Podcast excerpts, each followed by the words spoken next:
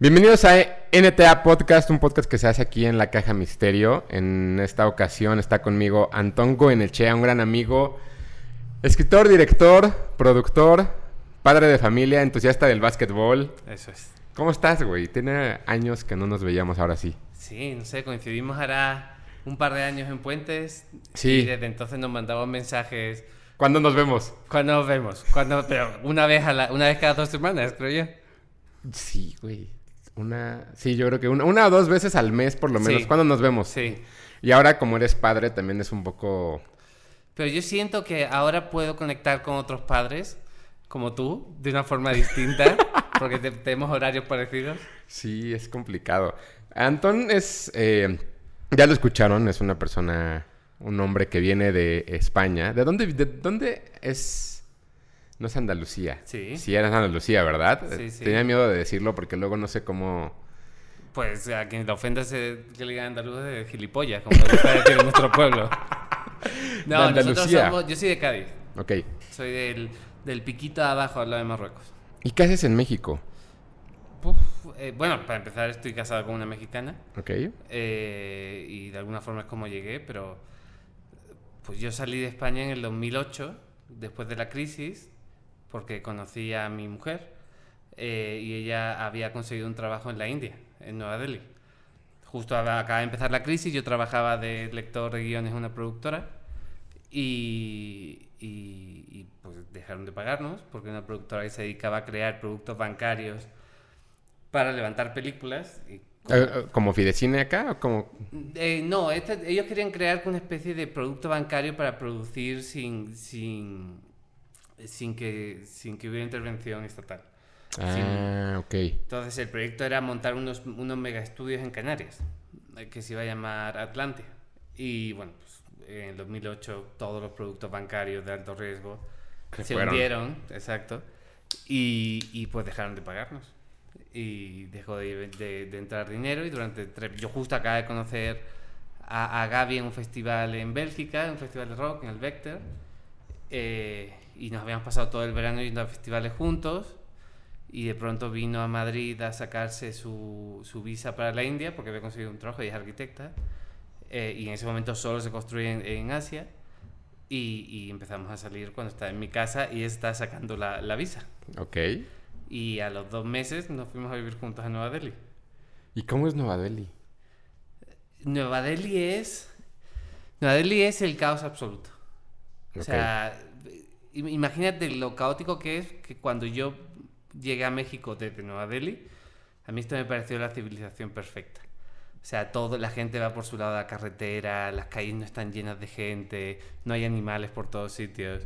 Porque llegaste a la Ciudad de México, además, que es una de las ciudades más complicadas Sí, de Latinoamérica. sí. Pero entonces venías de un lugar que sí suena... O sea, la, la- el- la India, las ciudades indias no tienen forma. O sea, no es una cosa anar- de, de anarquía, es una cosa de que, pues, cultural. Hay una cosa- eh, ellos entienden, ellos no, ellos no creen en el espacio público, ellos creen en el espacio privado. Entonces tú entras en una casa en, en la India, es, una- es un sitio precioso. Jardín está perfecto, está perfecto, las casas son hermosas, todo está limpio, todo está... Pero ves la fachada y la fachada está como en obra negra eh, y gente viviendo en la calle y no está pavimentado. Ellos no creen en el, en el- en el- en el espacio público. O sea, de la puerta para adentro. Exacto. Ok. Entonces, eh, la ciudad es así, es un reflejo, es un reflejo de eso. Crece hacia todos lados eh, y solamente los únicos espacios públicos que, que quedan y están cuidados son los que crearon los musulmanes. Hace muchos años, cuando estuvieron los, los, los mogoles en, en Nueva Delhi. Ok. Eh, y, son, y son parques que antes eran cementerios. Los indios no creen en enterrar a la gente. Eh, los musulmanes sí, los indios queman. Entonces a ellos les parece una cochinada enterrar gente. Eh, entonces convirtieron los cementerios de los musulmanes en parques, que son también por intervención de los, de los, eh, de los ingleses en la época, en la época isabelina y todo eso. ¿Y cómo fue ese cambio cultural? O sea, porque es un, es un shock cultural. Digo, me imagino que tú te fuiste... Voy a decir enamorado. No creo, no sé si sea la palabra, pero te fuiste por esa razón. Eh, Yo me fui locamente enamorado. Ok. O sea, Te fuiste enamorado. sí, sí, sí, sí. ¿Y qué ibas a hacer allá? Pues ¿Qué iba a hacer allí? Allí iba a escribir, iba a, a intentar buscar trabajo, intentar, no sé, a descubrir un poco, un poco la India y, y trabajar. Al final acabé, hice un par de documentales, escribí artículos eh, y em- empecé dos novelas. eh,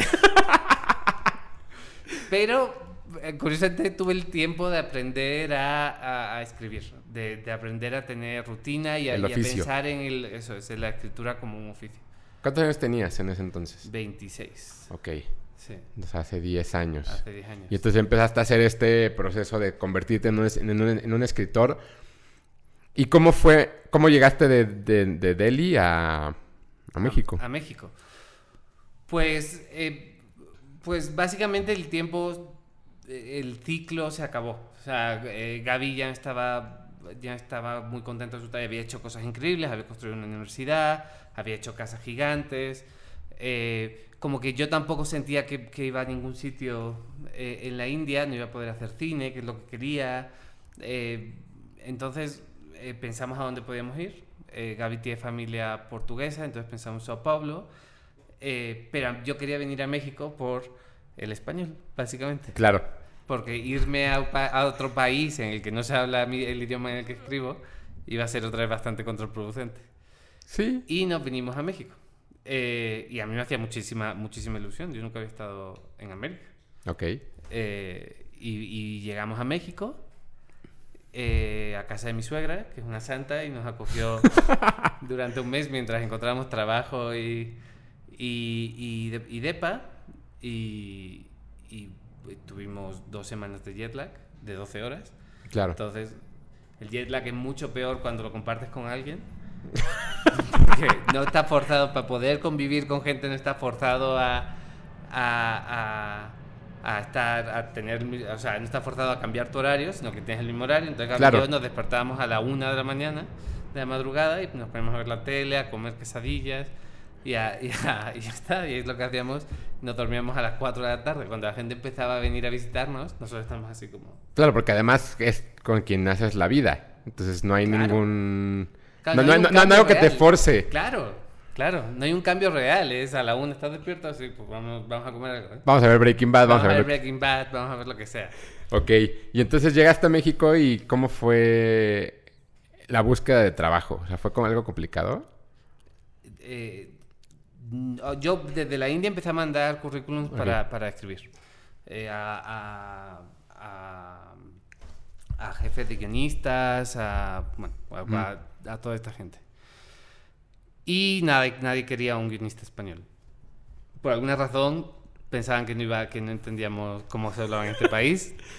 Lo Lo único... entiendo, yo todavía me equivoco mucho cuando escribo y tal. No, pero además creo que tienes que... Creo que ahí hay algo mejor que nunca se te explicó Hmm, en esa época. sí. Que el contacto más cercano que nosotros teníamos normalmente con, con España, en ese entonces mucha gente que empezábamos a trabajar, o eran de dos, o era Pedro Almodóvar, o era el Sí. juego de la Oca. Ajá. Entonces, pues para nosotros era muy Sí. difícil Pensar en... pensar en algo que no fuera eso. Ya. Bueno, Culpa no es culpa tuya. no, no, o sea, tampoco, tampoco estuvo mal porque me abrió, o sea, me obligó a aprender otras cosas. O sea, y básicamente al mes de estar aquí a través de un amigo, eh, conseguí trabajo en Rancho. Rancho Studios. Eso es. Ok. Con la entrevista de trabajo más absurda que he tenido en mi vida, que se ha repetido en muchas ocasiones, porque salí con tiempo, según yo, de, la, de Polanco, que es donde vivía mi suegra. Eh, me subí a un taxi y llegué como una hora tarde a la junta con, con Javier. Eh, Ok. y cuando llegué, claro, mi mujer acaba de conseguir trabajo como arquitecta. Yo, porque soy un cretino, ni siquiera pensé que lo que ella estaba ganando en ese momento era muy poco. Estaba ganando 15 mil pesos al mes. Entonces me senté en la junta con Javier, le enseñé mi reel, de cosas que había hecho en España, de un... Tus de un- documentales. Sí, de los documentales en, en la India y tal. Y me dijo, ok, ¿cuánto quiere ganar? Y yo dije, pero mi cabeza, mi mujer es arquitecta, tiene dos másters, o sea, es una persona súper preparada que viene a hacer unas cosas increíbles, gana 15 mil pesos, a ver si cuela. 15 mil pesos. Ok, empiezan mañana. yo me fui así como pensando, la... ¿cuántos son 15 mil pesos? Básicamente. Y, y 15 mil pesos, ¿cuánto es en euros, pesetas, lo que sea? Eh, Bueno, en euros, ahora mi- al cambio actual son como 700, 600 euros más o menos. Y con 600 euros podrás sobrevivir en, en, en ¿En España. Ajá. No, ni de Ok. coña. O sea, yo vivía con 600 euros y prácticamente no, no sobrevivía. Ok. O sea, no, vivía con un poquito más, pero durante mucho tiempo se iba más de la mitad de mi renta en, en eso. Cuando estudiaba tenía... Sí, sí, sí, pero para poner como en... No, no, nada. No, balance. no, o sea, no es nada. Eh, cuando llegué a casa le dije, le dije a Gaby, Gaby me dijo, tú, eres idiota. O sea, me están pagando una, me están pagando una mierda. Pero bueno. Y a los ya dos semanas nos fuimos, nos fuimos a vivir con Ahmed. Y, y Ahmed, no sé, la- ¿ya has entrevistado a Ahmed? aquí? No, La- no, no, pero ju- audiencia no. conoce... Ahmed Bautista, el creador de Mercadorama, que ya se habló de él en, en un capítulo de donde hice una entrevista con Anuar. Ah, ok. Entonces, Ahmed es eh, un amigo que tenemos en común, que es el dueño de Mercadorama y que es un tipo fascinante, sensacional, Increíble. increíble. Este, te fuiste a vivir con él. Nos fuimos a vivir con él, sí. Porque Ahmed y Gaby eran compañeros de prepa. O de secundaria. De De secundaria. la secundaria, ¿no? Creo. de la secundaria con COI. Y Pablo, y Pablo, eh, Pablo Iván García, el eh, dramaturgo Ah, que no, ganó no. el premio nacional, también eran compañeros. ¿Sí te lo conoces? Yo creo que ¿Lo sí. conozco? Sí, sí, sí. Él vivió luego con y conmigo. Se mudó con y conmigo cuando Gaby se fue a Nueva York. Ah, ya, ya sé quién es. Un Ah, tipo, mira. Un tipo brillante, también de la misma De la misma escuela. de la misma escuela. Ok, y entonces es. te mudaste y empezaste a trabajar en Rancho como realizador. ¿o cómo Como fue? realizador, no, como realizador. Eh, y como realizador en Rancho era el único realizador. Entonces me tocaba hacer todo. Y era increíble, o sea, y a mí me encantaba porque estaba aprendiendo un montón de cosas. O sea, Claro. yo nunca había tenido ese volumen de, de trabajo, eh, teniendo que, pues eso, inventar los programas, pensar en cómo se hacían, eh, pensar en puesta en escena, trabajar con, con todos los departamentos, tener acceso a lo que tenía allí. O sea, porque antes lo que había hecho era, pues ya sabes, armas tu, armas tu, tu proyecto para producirlo y buscas a un editor, buscas a no sé quién, siempre estás como muy limitado, pero en el rancho daba la impresión de que podíamos hacer lo que quisiéramos, porque como éramos todos amigos y teníamos que estar encerrados 10 horas de todas formas, Claro. pues muchas veces pues el tipo estaba grabando audio, no estaba haciendo nada, eh, el chaparrito y Quick no estaban, estaban como haciendo algún proyecto rarísimo, súper interesante, y todo eso estaba como un poco fuera, siento que del radar de, de, de, pues de Javier, creo. ¿Y qué tan responsable eres del monstruo llamado Wherever Tomorrow? Oh. Pues... o sea, monstruo como, Como tamaño, exacto, no como que él sea una mala persona, yo no lo conozco, pero Yo- o sea, son. Yo no creo que sean malas personas, o sea, son buenas. Pues yo, yo responsable, pues yo, eh, cuando llegó a. Él había trabajado en rancho Ujú. Ingestando vídeo. En, pues me imagino que pues, él tenía, yo sé, 18 años, 19, cuando, cuando estaba allí, creo que estudia- estaba estudiando comunicación. Y, y pues Javier vio que estaba haciendo estos videitos y que tenía seguidores. O sea, yo creo que en ese momento tenía como 10 millones de seguidores. Y Javier, que no es un tipo nada estúpido, yo creo que vio que había una posibilidad de meterse en algo que estaba empezando o que quizá lleva un rato pero que tenía un potencial que todavía no se había explotado. Y lo trajo a, y lo trajo a, a Rancho y a que nosotros produjéramos sus videos. El fenómeno fue medio raro porque nosotros al principio queríamos hacer cosas que se vieran muy bien, pero los fans de Whatever sentían, inmediatamente sentían que, que, que se estaban vendiendo. Ok. Entonces tuvimos, tuvimos como que trabajar un poco en la misma forma en la que él trabajaba. Los contenidos los creaba él. Eh, y, y el tipo se, se hartaba de trabajar. O sea, todo hay que decirlo. Lo, po- po- podremos criticar cualquier cosa que, o sea, que, Sí, sea que lo es- que no nos guste o nos guste o tal. Yo siento que nosotros no éramos en la audiencia, pero él trabajaba como, una, como un animal. O sea, al final de un año y medio después, cuando yo me fui de rancho, él estaba haciendo un programa al día de un montón de cosas. O sea, hicimos lo de Bitácora Antón, Ah, claro. eh, hicimos, hicimos, hacía lo de, lo de los, eh, lo de los teatros, un musical que llenaba, que llenaba, tenía sus amigos y tal. Y bueno, yo creo que él, él tiene un talento para comunicar que igual a mucha gente se le escapa. pero que conecta con, con, con una audiencia, Con su que es audiencia. gigante. Sí, creo que además lo que lo, creo que lo que pasó durante esa época de- del wherever fue que muchos chavillos, muchos adolescentes vivíamos una época bien difícil en el país que era muy violento. Sí, Entonces la gente fue, puedes, no puedes salir a la calle tú como Sí. adolescente, como niño. Pues el único refugio que encontraron fueron las computadoras. sí. Y este hombre o este chico supo exactamente en el momento en el cual hacer ese tipo de cosas de la mano del talento, de por ejemplo, de, de- tu talento o del talento de, Javier para vender, como muchísimas Eso cosas que salieron. Sí, sí, sí, sí. Y no que sea malo o bueno, digo, a mí no- nunca he visto un video suyo más que un par de veces que lo vimos, lo vimos juntos, Sí, sí. pero, pero Pues- lo- lo- ha trabajado. Eh, no, absolutamente. Y, el, y hay algo. Yo, o sea, yo no sé qué es lo que hace ahora, pero. Pero siento que era muy genuino en su momento. Porque eran sus amigos. O sea, él estaba haciendo, jugando con sus amigos y con su hermano. Y haciendo estas cosas que a ellos les hacían gracia. O sea, ellos se lo pasaban de puta madre. Claro. La verdad. O sea, estaban muy bien con, con los demás.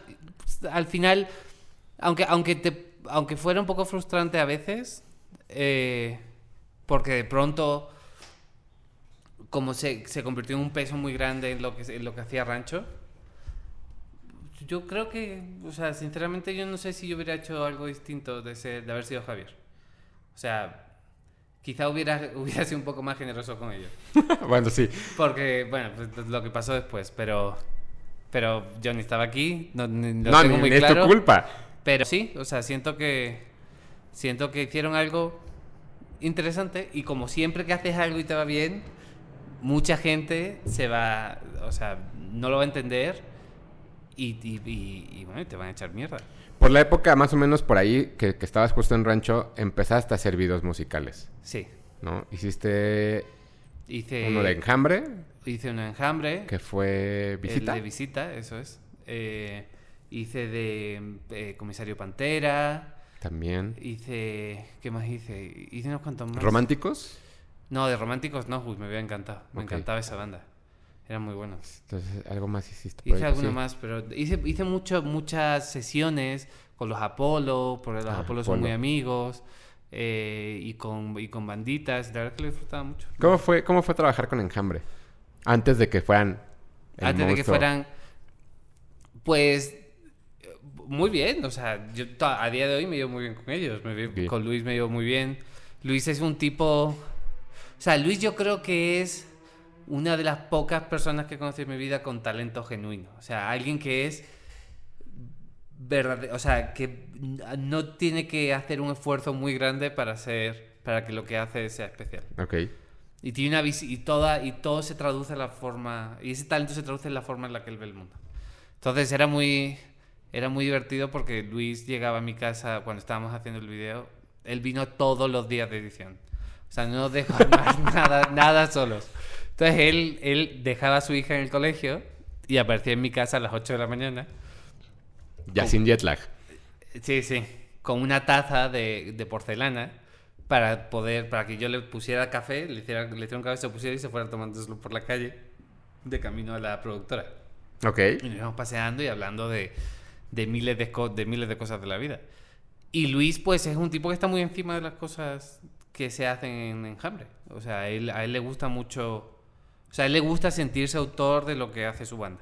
Y terminó haciendo videos él, ¿no? Terminó dirigiendo un par de videos. Yo, sí, sí, él dirige un par de videos. Ok. Él dirige un par de videos. Él, él estudió cine en Los Ángeles eh, y, y escribe muy bien, tiene muy buenas ideas visuales, dibuja bien. No sé si has visto su. No. Él, él hizo un, un, un libro de cuentos pues, de dibujos para niños Ah, que no está, sé. está muy bonito.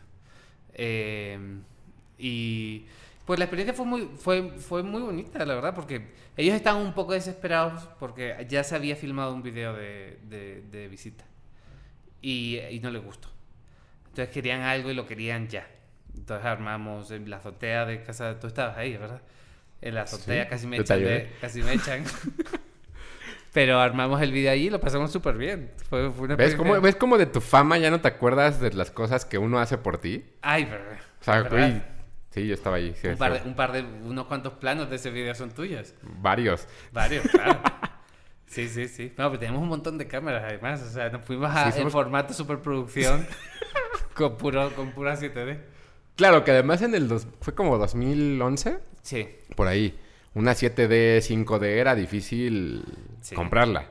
sí. ¿no? Ahora ya todo el mundo tiene unas. Entonces nos armamos creo que de cuatro, me parece. Había cuatro, que, cuatro o cinco había sacado yo de rancho. Ujú. eh, sin pedir permiso y, y estaban allí los camarógrafos de rancho, nos llamamos las luces de rancho y en la azotea de mi casa armamos el, El, set que se hizo el como set. en ocho horas todo. Sí, sí, sí. fue sí, rápido. Y estaba el chaparrito, fue allí, eh, estaba, sí, no, estuvo muy bien, todo muy bien. Lo que pasa es que llegó un momento en el que subieron mis vecinos y dijeron, tío, o... o, o En domingo, fue un domingo además. Fue un domingo por la, fue un domingo Sí. al atardecer, o sea.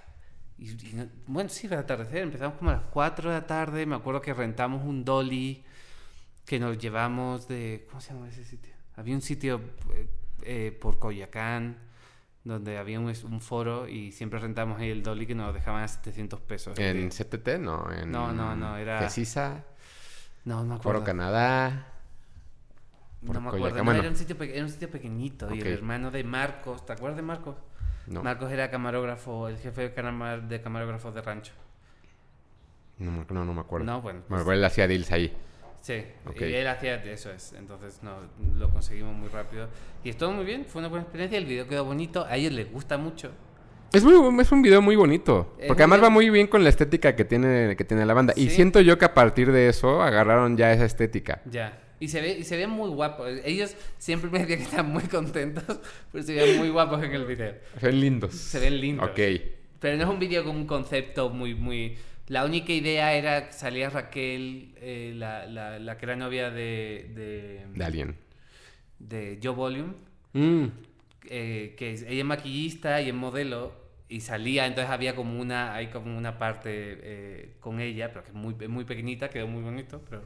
Sí, o sea, yo es un vídeo del que estoy- me siento muy, muy orgulloso y ahora hace no mucho lo he vuelto a ver y sí se siente que son 7 O sea, Sí. llega, hay un momento en el, que, en el que eso que se veía tan increíble en ese momento eh, ha ido como perdiendo el encanto y ya se siente un poco... de- No, y es que además creo que lo- el- el- la cuestión del video en México siempre ha ido atrás que en otros lados. Una cosa por los presupuestos y otra cosa además Sí. porque había, en- en- a finales de los 90 hubo muchas eh, casas productoras Hmm.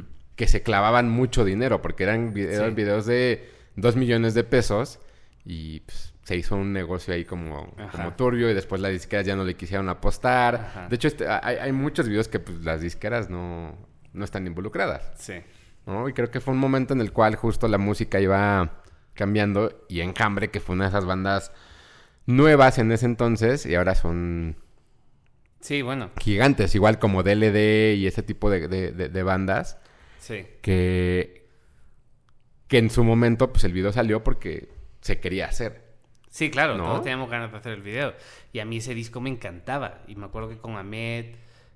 Eh, eh, también, fue, un- también fue un momento en, en- en mi vida en el que estábamos, pues, eh, te digo, vivir con Ahmed, que está en contacto con todo el mundo de esta ciudad. O sea, yo a ti te conocí por Ahmed. Sí. Eh, todo el mundo era, todo el mundo era o pensaba que era el mejor amigo de Ahmed. O sea, había, había tranquilamente 900 personas en la Ciudad de México convencidas de que eran la mejor, el mejor amigo de Ahmed.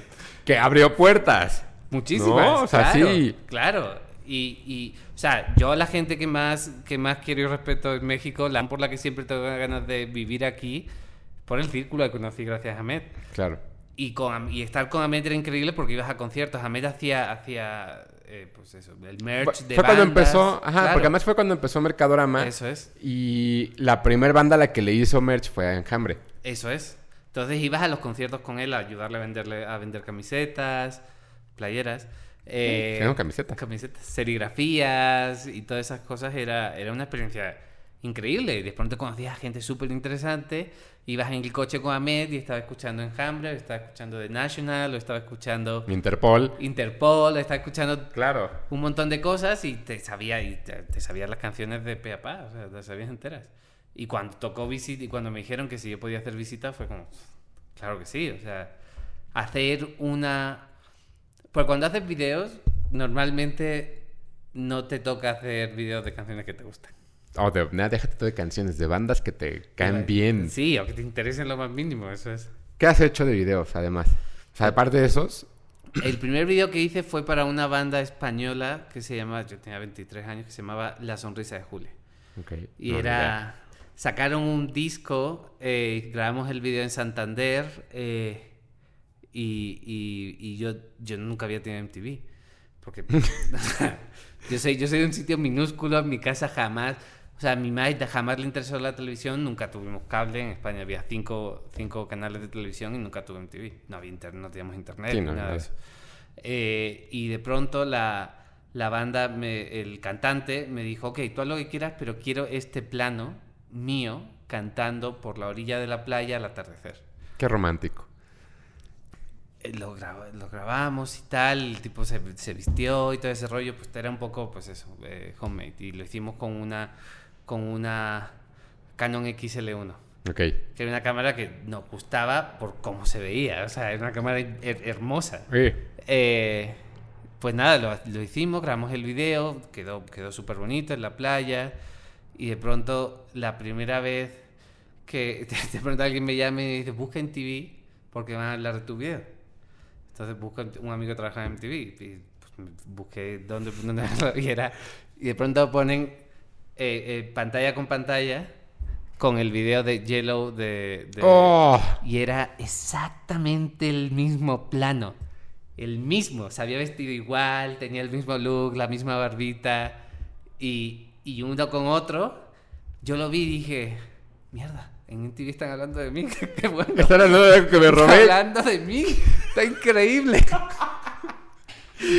Ojalá que, ojalá que haya algún amigo mío oyendo esto ahora mismo. Pero, y eso, y ese fue mi primer video. No, o sea, tampoco. la Te lo robaste. me robé un plano que nunca había visto. Sí, claro. Pero, pero me, me hizo. me- o sea, fue muy gracioso porque yo, yo creo que eso pasa ahora en el 2018 y te hacen mierda en Ah, internet. no, bueno. En el 2003. Nadie le importa. Y entonces después hiciste enjambre y eso. ¿Y, y has hecho alguno nuevo? ¿Algo nuevo? No, ¿De hace eso? tiempo que no. Iba a hacer uno o alguno con Apolo, pero hace muchos. Hace mucho tiempo. Bueno, en Nueva York hice unos cuantos, eh, unas cuantas cosas para, para gente que estaba grabando y tal.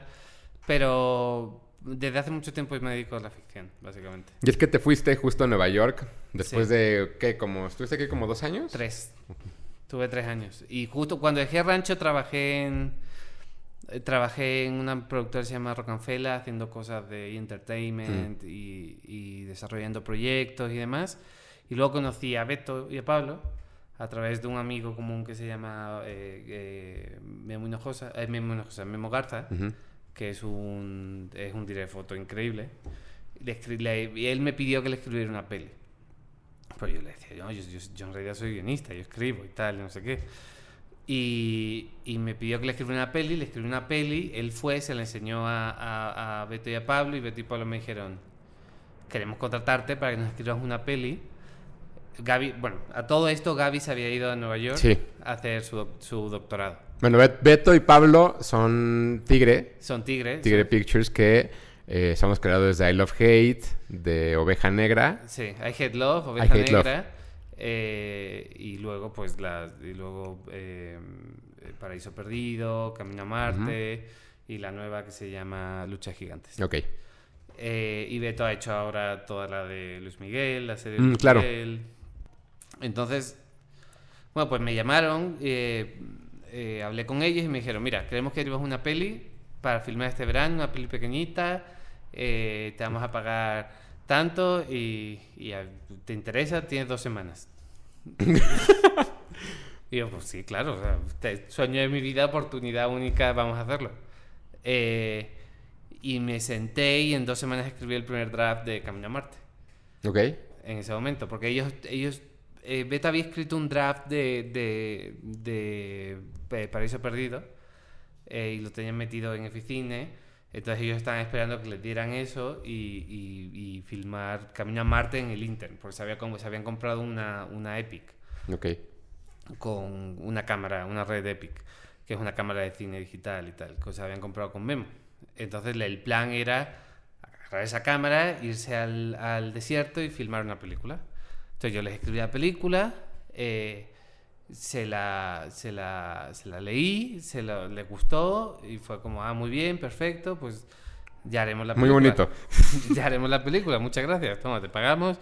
Eh, y a todo esto, eh, pues yo me fui a, a Nueva York, porque llevaba un año sin, sin vivir con mi esposa y me estaba Desesperado. desesperando. Oye, pero a ver, eh, Camino a Marte entonces sale por la necesidad de filmar algo. ¿No sabían qué? ¿En el desierto? ¿O sí. te dieron, o la línea argumental tenía algo que ver? ¿O cómo? Más o menos Beto tenía una idea básica de que era un road trip y de que había un tipo que decía que era extraterrestre. Ok. No había nada más de esa peli.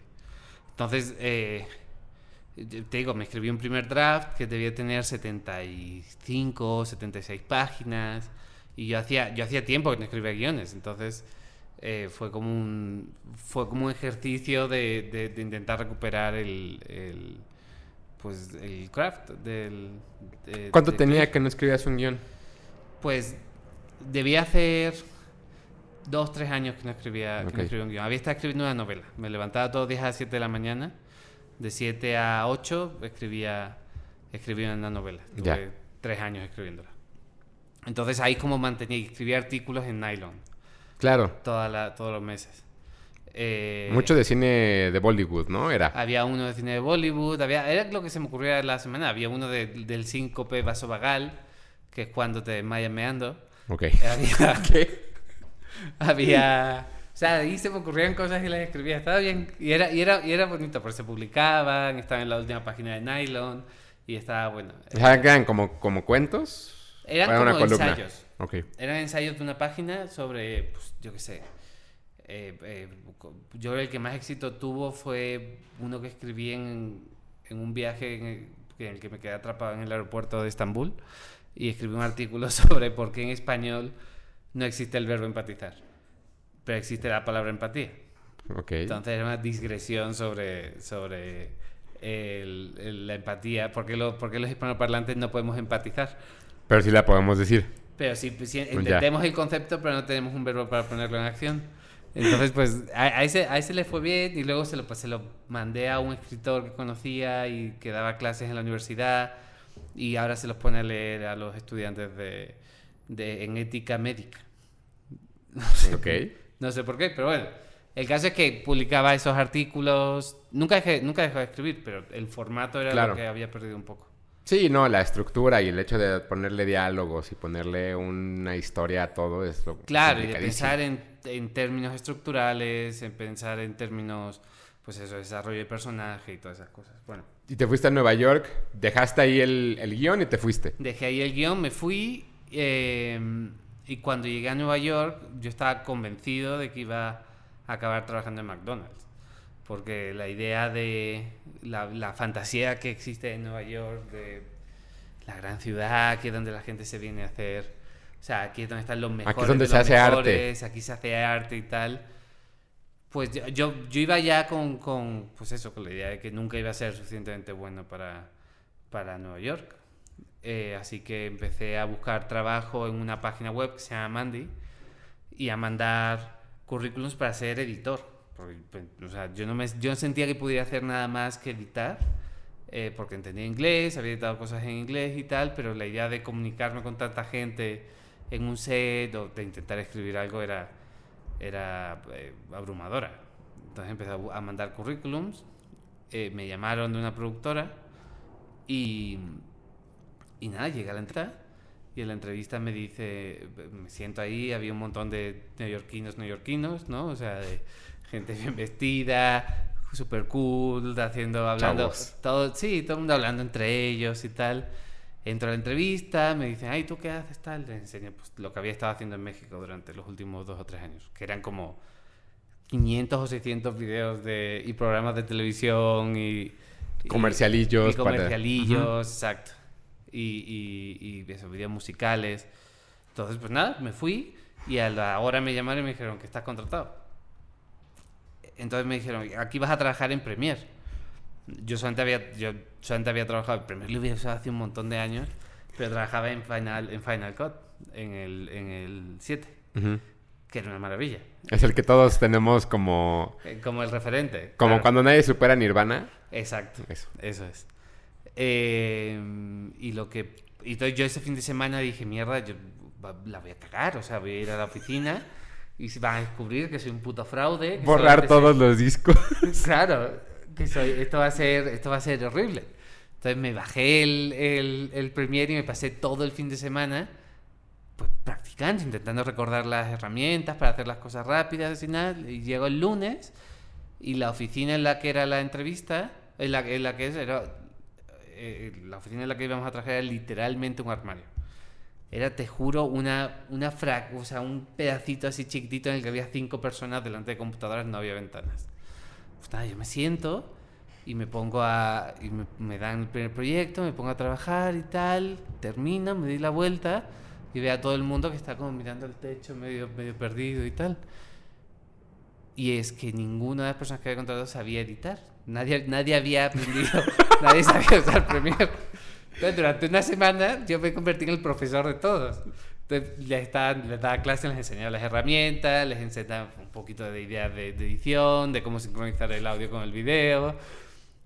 Eh, y cuando tocaba salir a grabar, lo mismo. O sea, nadie, no sabían ni, o sea, que agarraron la cámara así como una cosa que no tenían ni Como idea de lente y la como de cargaban. lenta, así, esto cómo se enfoca, se agarra así. Y entonces yo de pronto en, en una semana era el jefe, de la, de- era el jefe de, de- realización y de, y de producción y de, y de edición. Y a los dos meses me hicieron socio de la productora.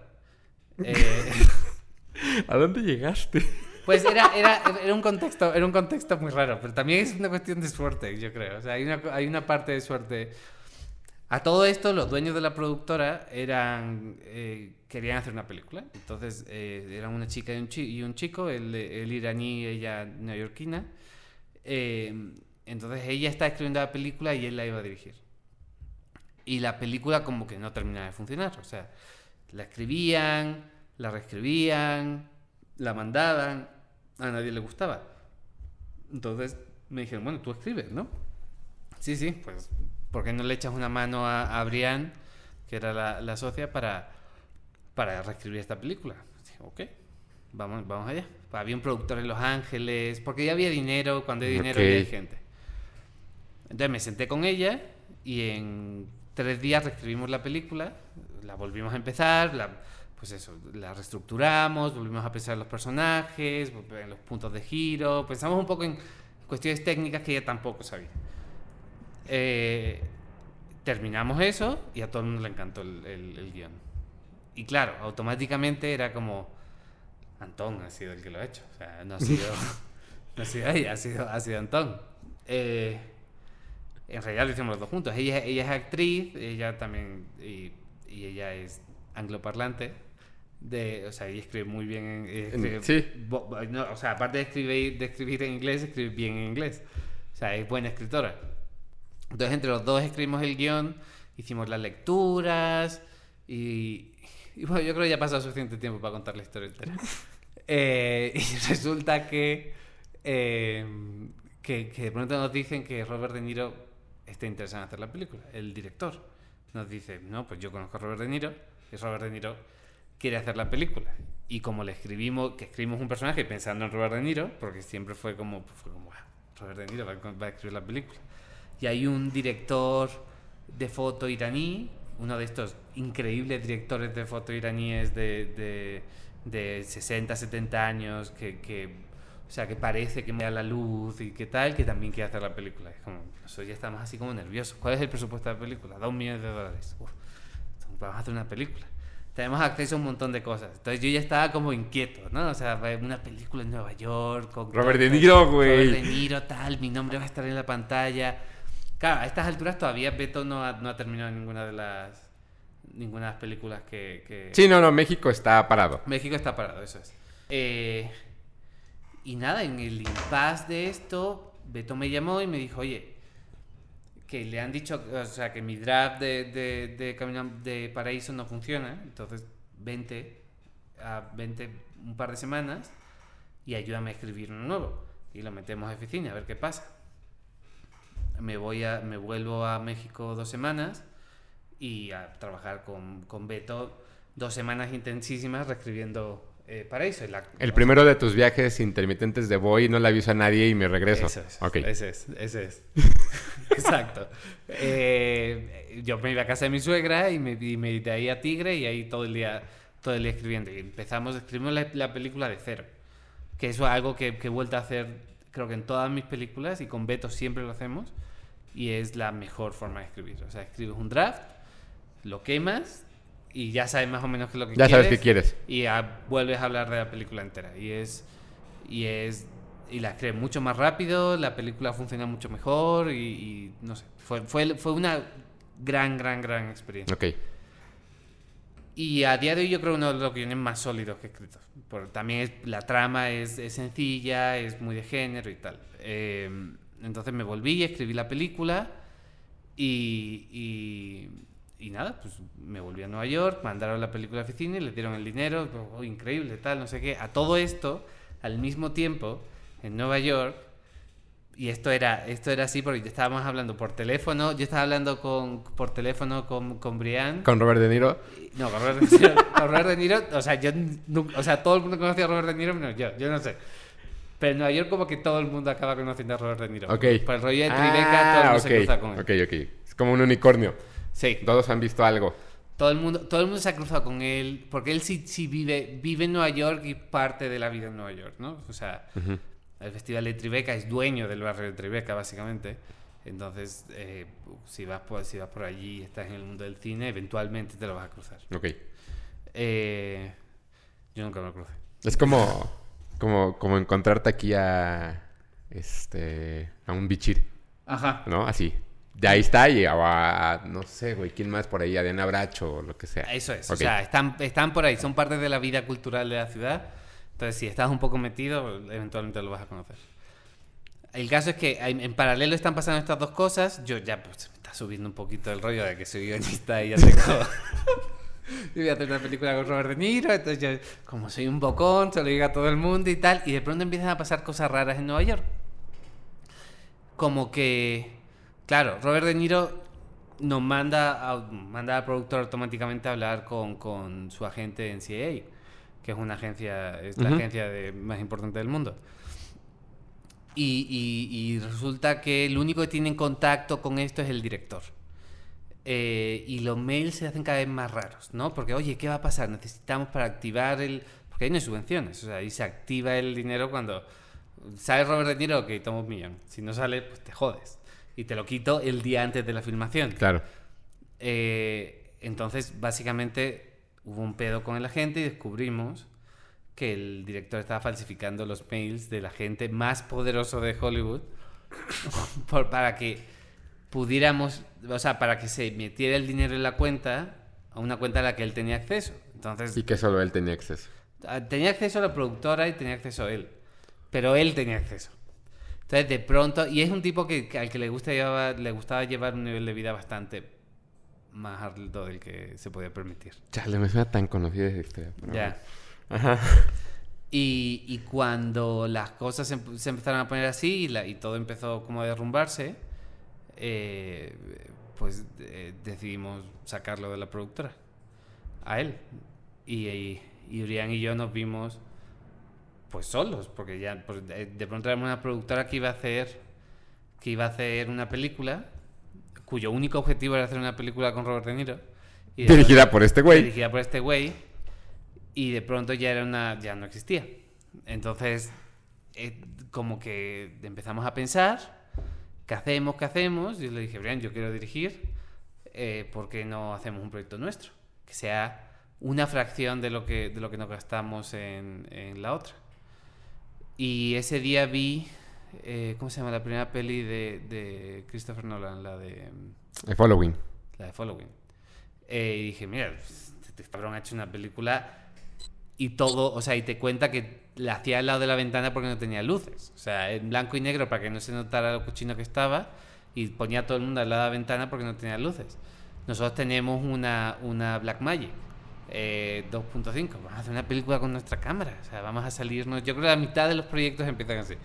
Y por 30 mil dólares hacemos una película. Que sea una locación, un tal, ya sabes. Todas las reglas de una película por poco dinero. Entonces nos sentamos a escribir y cuando escribimos una película de terror antes y luego escribimos esta y cuando acabamos nos gustaba mucho el, el guion, pero no era una película de 30 mil dólares. Siempre empiezas así, justo, Claro. ¿no? Los guiones, así de, "Va, nos va a costar 200 mil pesos, vamos a hacerla, chingón, sí, nos cuesta, sí, ya una vez que... Porque no te metes en tampoco en detalles de producción, porque no es tu chamba. y también porque... porque ¿Para qué te limitas? Sí, pues, y vas a hacer eso cuando tienes 20 años. Porque cuando tienes 20 años tienes muchos amigos que no tienen que mantener, que no tienen que pagar una renta. Claro. Eh, pero pedirle, al final el sacrificio no lo haces tú, porque tú acabas con una película. El sacrificio lo hace la gente que trabaja en la película. que Sí, no- los demás. Que durante 3, 4 semanas no hacen nada. Eh, y tienes que pedir muchos favores y demás. Entonces, pues decidimos que el guion era sólido, suficientemente sólido como para levantar la financiación.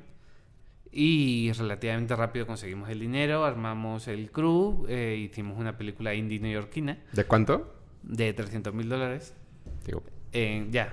Eh, 300 mil dólares de dinero que yo nunca voy a tener, pero. Pero. No, pero empezaste con una idea y terminaste de 10 veces. El presupuesto El original, presupuesto. eso es. Eh, y la película filmamos en, en enero, en Nueva York, a menos 18 grados, porque es cuando es más barato filmar.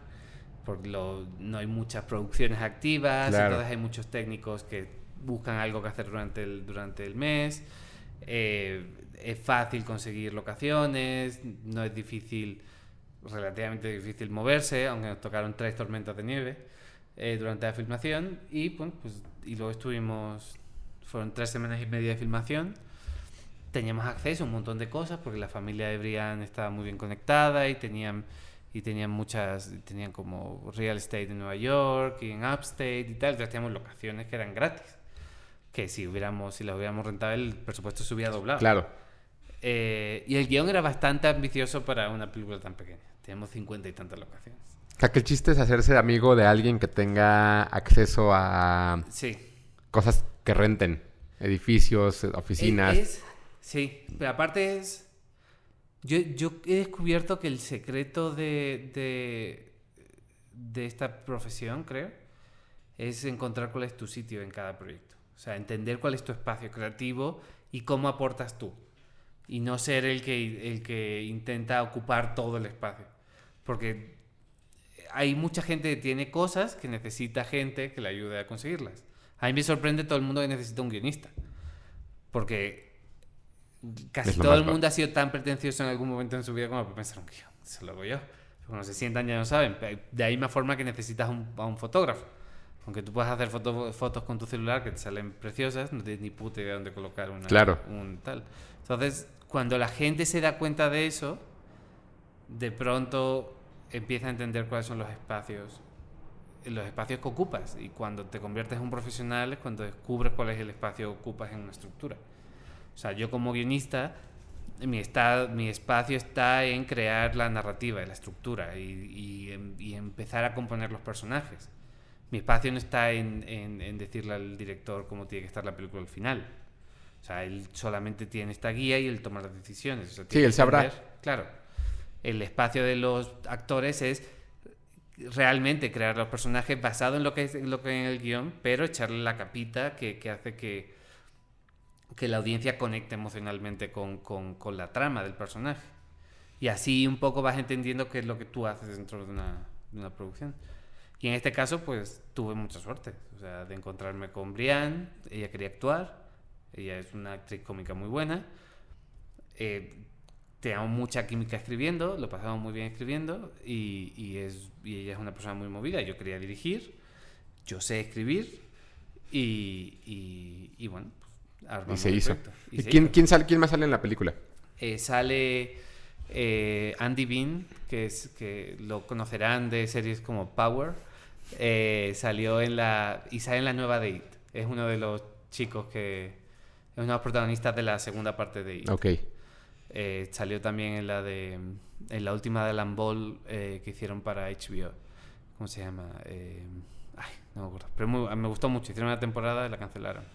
Sale Tamara Tuni, que la conocerán de La Ley y el Orden. ¿Alguna? No, ella salía en La Ley y el Orden. Era la. Era la. la, la ¿Cómo se dice? ¿La fiscal? No, no, no, no. La. la ah, carajo. La forense. Ok. La forense negra que tiene el, Mm, el pelo así. eh, Ella sale. Sale eh, Steve Heitner, que salía en algunos episodios de, de Seinfeld. Sale. mm, ¿Quién es? Steve Heitner era un tipo. Ay, carajo. ¿Cómo se llamaba ese personaje? Eh, uno que era dentista que quería ser comediante. ¿Te acuerdas? ¿Tim Watley? No. No, mira, búscalo. ¿Steve qué? Heitner. Que es eh, la persona más graciosa que he conocido en mi vida. ¿Jaines? No. Heitner. eh, H-Y. Ahí lo vas a ver. Ah, Heitner. Ay. Esto no está permitido en el programa porque justo el chiste es no tener tecnología. Ah, no, era eh, Vanna. Vanna, eso, Ya, eso es. Eso ok. es. Vanna.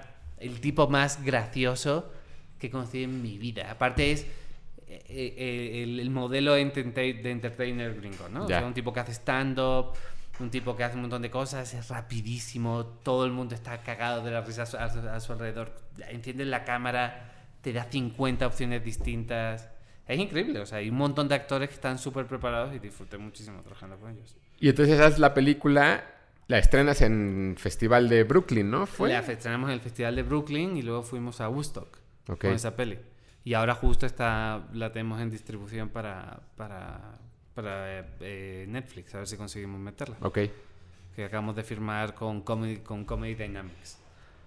Eh, pero bueno, cuando la terminamos, la editamos, la enseñamos, a la gente le gustó, pero nos competíamos con 5.000 otras películas que se habían hecho en ese momento En ese, en en ese enero. periodo de, de- de tres meses, bueno, lo, lo que sea, que, y cuando la mandamos a, a Sundance, eh, nos quedamos justo en el corte, cuando la mandamos a, a South by Southwest, pues se la peló, entonces nos quedamos en el corte en Cannes en la semana, eh, y, to- y la, todo el mundo decía que la película está buena, pero no sabemos qué es. No sabemos si es una película comercial con toques indies o una película indie con toque comercial. Eh, no sabemos si es... No entendemos el tono. Vive Eh, en este mundo que era el mundo de Harvey Weinstein, Exacto. ¿no? O sea, te mundo- faltó alguien que dijera, no, sí es indie, pero aquí va el dinero para que sea... Sí, yo, yo estaba éxito. pensando todo el tiempo en las películas de los 90 en Nueva York. O sea, estaba pensando en Johnny Sweat, estaba pensando en Clerks, estaba pensando en ese cine que se hizo en ese momento.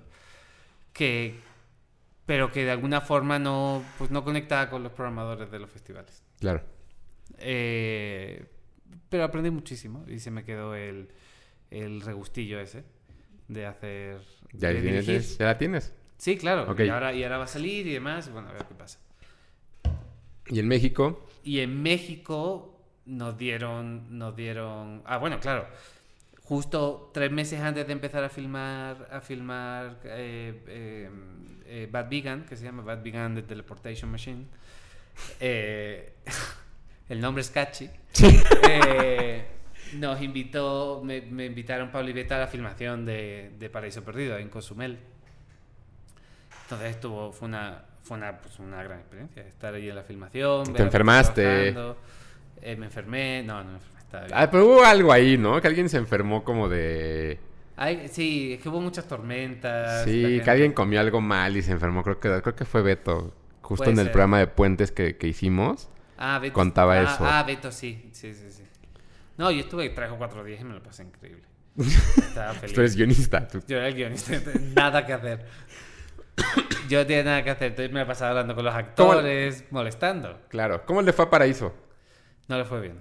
No le fue bien y, y me da mucha pena porque creo que es una buena peli. Yo creo que justo el día que a mí me tocó verla, yo la, la vi en videocine y la vi en la sala de videocine y yo no sabía que era tuya.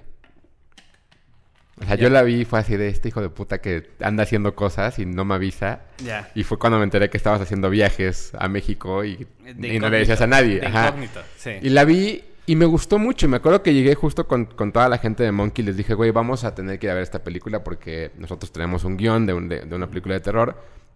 Está muy bien hecha. Sí. Vamos a verla. Vamos, la, la fuimos a ver. A algunos les gustó, a otros no. Este. Pero creo que es.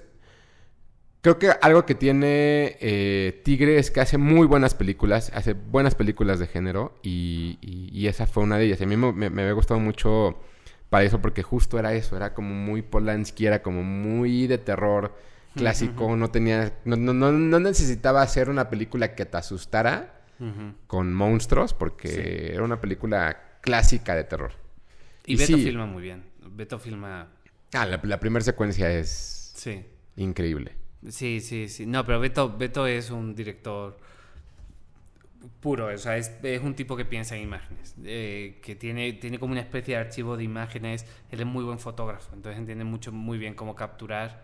Y hay veces, o sea, en la última peli, acaba de filmar una peli que, que también escribí, y escribiendo una escena decía, esta la voy a filmar así. Y la ves y es exactamente como él, como la, Es el plano con una grúa haciendo un no sé qué. Exactamente eso. Entonces, pues al final, trabajar con Beto ha sido intentar eh, crear momentos interesantes para que él pueda hacer lo que hace. Muchas veces el problema es que la, que la parte visual pesa más que la parte narrativa y, y puede haber como ciertos pedos de... Sí, es como muy historia. rebuscado. Como a lo Pero- mejor no es necesario Ajá, hacer la grúa, sí, pero en- dramáticamente sí lo es. claro. ¿No? Pero yo creo que, yo creo que, en, que en Paraíso le dimos a algo súper interesante. O sea, una trama con poco diálogo, que, que sea interesante, en el que Beto se pueda, se pueda concentrar en, en el espacio. Fue una filmación jodidísima.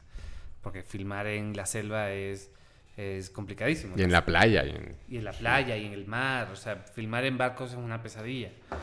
Pero bueno, o sea, yo estoy muy orgulloso de esa película. Siento que se vendió muy mal. Siento que el póster era una puta mierda. Siento que, que, que no había que ir a, vendérsela, a venderla como una especie de, de película romántica en una isla, porque de ir aventaneando a, a- con, con Ana Claudia y con Iván. Eh, y, y pe- y pegarle a que son muy guapos y se ven muy bien sin ropa. Pues es, que es, pues, es un poco el problema también de la industria. Como que también la cosa es que si no eres estrella, porque, porque hay, hay- hay dos, dos vertientes diferentes en México, creo yo, que existen, que son los artistas, Ajá, que son la gente que sale en la tele, y los actores. ajá. ¿no? Entonces, el- esta- de pronto han estado muy peleados en ese sentido cuando Mm. hacen las cosas. Y claro, o sea, al final de cuentas era la película que traía a Ana Claudia de regreso al cine. Sí, Y pues Ana Claudia juega en las dos canchas. O sea, puede ser una estrella o puede ser una artista. ya, sí, sí. Puede ser una actriz muy buena, pero también puede hacer cosas que le hablen al público. Ya. Y pues la, la- la prensa en México es así. O sea, la prensa en México prefiere sacar la nota del chisme Ya. que el trabajo que hizo. Si no eres Cuarón, no le, no le interesa de pronto Claro. ese tipo de cosas. Pues yo siento que llevó a la gente, Equivocada. a la- más que a la gente equivocada, pero ojalá que vaya todo el mundo, llevó a la gente con las expectativas equivocadas, Ya. pensando que iban a ver otra cosa. Entonces, la peli no hizo mucho dinero. Eh, tuvieron muy buenas críticas, muy buenas críticas a la gente, o sea, a los críticos les gustó, no fue a festivales porque se estrenó súper rápido, eh, porque querían sacarla, porque querían como eh, no ponerle la, el, el, El gran foco de atención. el gran foco, porque pensaban que los festivales iban a alejar a la gente. Ya. Y bueno, pues eh, se... no lo fue bien. Y al- y al año- Y quedó medio atrapada en, en Bling, porque tenía lo compró Bling, Mm. entonces la película siento que está ahí muriéndose, y, pero que si algún día cambia de plataforma, quizá alguien la vea sin los prejuicios del- de toda la campaña y tal, y la vuelva y, resurja, porque a mí es una película que me gusta, la verdad. Y al año, y al año sacaron eh, Camino a Marte. Enseguida nos dieron Camino a Marte. O sea, en la siguiente convocatoria nos dieron Camino a Marte y Beto se puso, se puso a filmarla. Estaba, estábamos en mitad del estreno de... Estaban filmando cuando estaban estrenando Paraíso. Sí, me acuerdo que el programa justo de Puentes, Sí. él acababa de regresar justo de, De Baja... de Baja California porque Sí. estaba filmando. Sí. Ok. ¿Y cómo fue hacer Camino a Marte? O sea, tú estuviste en la filmación, ¿qué hiciste ahí aparte del Yo guion? estuve en varios días de filmación aquí en el DF. Ok. Eh, eh, Beto había, pues Beto sentía que yo, que, que yo estaba en Nueva York haciendo mis películas y tal, y que ya no iba a ser, claro, y que ya no iba a ser eh, que no era práctico molestarme. Ok. Eh, o sea, Beto, es un- Beto y Pablo son de mis mejores amigos en el mundo, entonces... pues, entonces él sentía que no querían, o sea, que yo como que ya había pasado la fase de ser guionista y tal. Estaba haciendo películas en Nueva York. Entonces él re- la reescribió y bueno, pues eh, la, la, la me mandaron el draft eh, que justo antes de filmar y me dijo, mira, hay unos pedos con el, con el draft, entonces ¿por qué no le meten mano mientras estamos filmando? Y yo te digo, yo te llamo y te digo, oye, tal Funciona. escena, era, era como ser un guionista en set, pero desde Nueva York. Ok. ¿Por qué no? ¿Por qué no? Esta escena hemos encontrado no sé qué, pero quiero que me la reescribas porque hay una locación. También el guion era una road movie. Y ahí el guion pues es literalmente una, una guía de viajes y la experiencia pasa según llegan a las locaciones. Fue una filmación muy difícil. Porque se filmó todo en al amanecer o al atardecer, siempre en Magic Hour, ya sabes. Entonces el, el- pues un poco fueron improvisando cosas con los actores y bueno, la película quedó muy bonita. Es una película que se ve y se- que se ve increíble. Lejos del guion.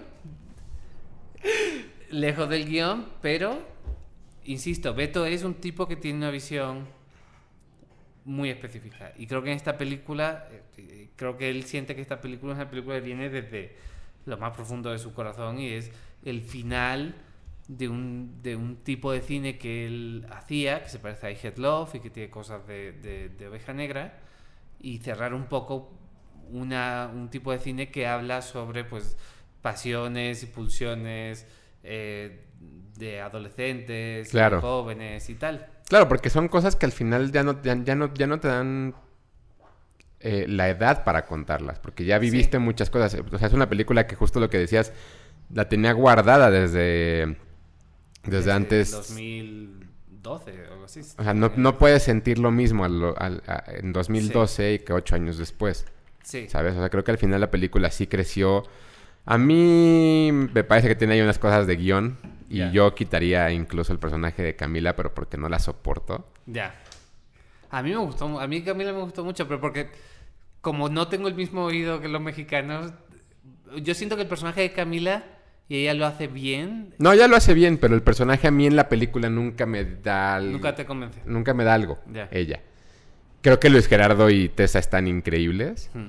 Este, y también creo que al, al final posicionó, eh, digo, hablando como una parte de, la producción, posiciona a Luis Gerardo como un actor fuera de, de cuervos, que todo el mundo estaba con esta sí, imagen sí, y también le empiezan a comprar estas, estas nuevas actuaciones que ha hecho.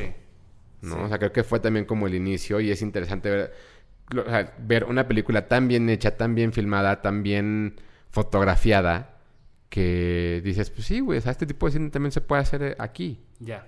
Sí, no, claro.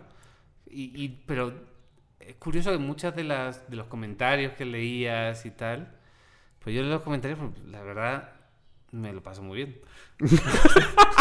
O sea, ¿te gusta leer cuando la gente O sea, no le mejor, gusta? el mejor comentario que, que creo que leí fue alguien que escribió en Twitter algo como eh, si eres si eres lesbiana, marihuana y hipster, ve Camino a Marte. Si no, Nel.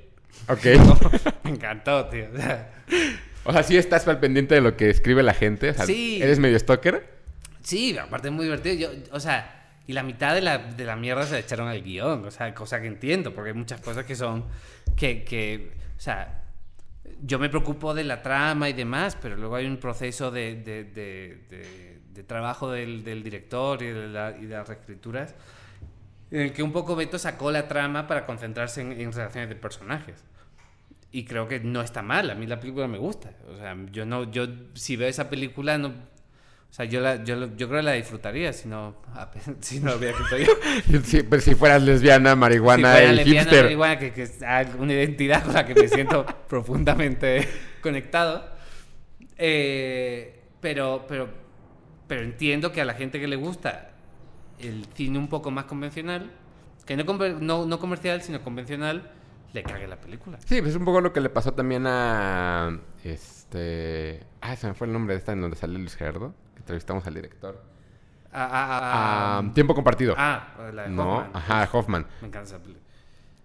Que la gente le escribía a Hoffman para decirle, güey, me caga tu película porque Luis Gerardo no se ve guapo. Sí. Ah, ok, pues está bien, güey. Si ese es lo, lo que tú quieres ver, es, un- es una cosa. Pero lo que está contando la película es una cosa completamente diferente que tú estás reaccionando ante ella. Y eso está bien. Claro. Y la gente cree que está mal odiar algo o que no te guste algo. Y Sí. entonces tienes que, te, te tiene que gustar a ti de la misma manera que tiene que gustar a todos. Yo, exactamente. Hay una cosa que aprendí en Nueva York cuando le mandaba los guiones a la gente para que lo leyera. Y hay, hay dos tipos de notas que te dan, dos tipos de críticas que te dan a- a- a- al trabajo.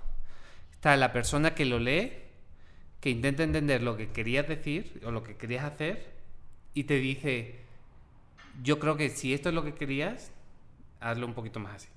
O creo que te está saliendo de tu objetivo aquí. Y hay gente que quieren que, quieren que escribas la peli que ellos quieren ver. Claro.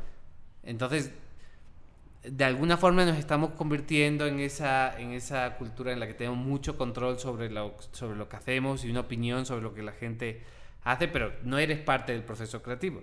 Entonces es mucho más interesante, yo creo, ver y leer cosas, intentando pensar en qué carajo quería hacer el, autor de, esa, de ese libro, de esa película, de esa canción, y, y ver si lo ha conseguido o no.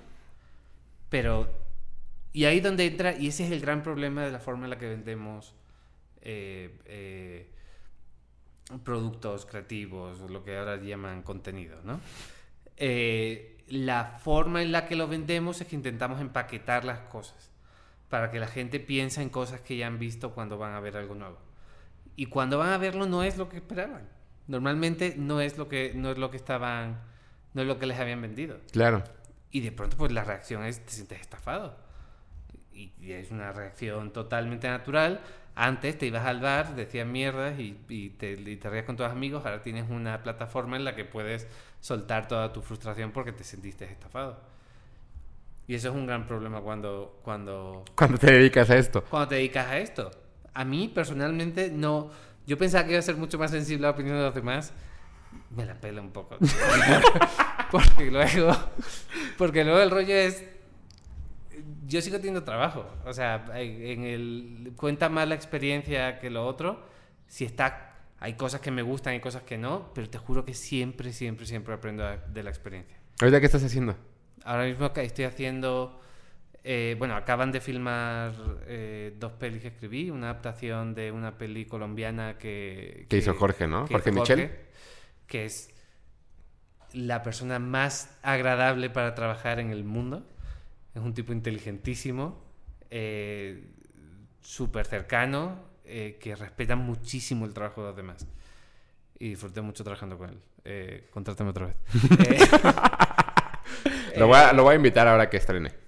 Ya, ya está. De hecho, antes de, de- de empezar a grabar este nuevo proyecto, le, le escribí y le dije, güey, ¿qué voy a hacer esto? Cuenta conmigo. Voy a filmar. Le dije, ok, cuando presentes, lo hacemos. Pues ya ahora, sí. está, ahora está editando. Eh, y la filmamos para, para Dynamo, que es una productora colombiana que produce, que hacía narcos en Colombia y demás. Entonces esta misma productora me, me contrató para hacer dos series en, en Colombia para Netflix. ¿Ok? Una se llama Frontera Verde, que es de la... eh, tiene productor ejecutivo a Ciro Guerra, que es el director de... ah, ¿Cómo se llama? Eh, una peli colombiana que estuvo nominada a los Oscars. El ¿La de la la serpiente? serpiente, eso es.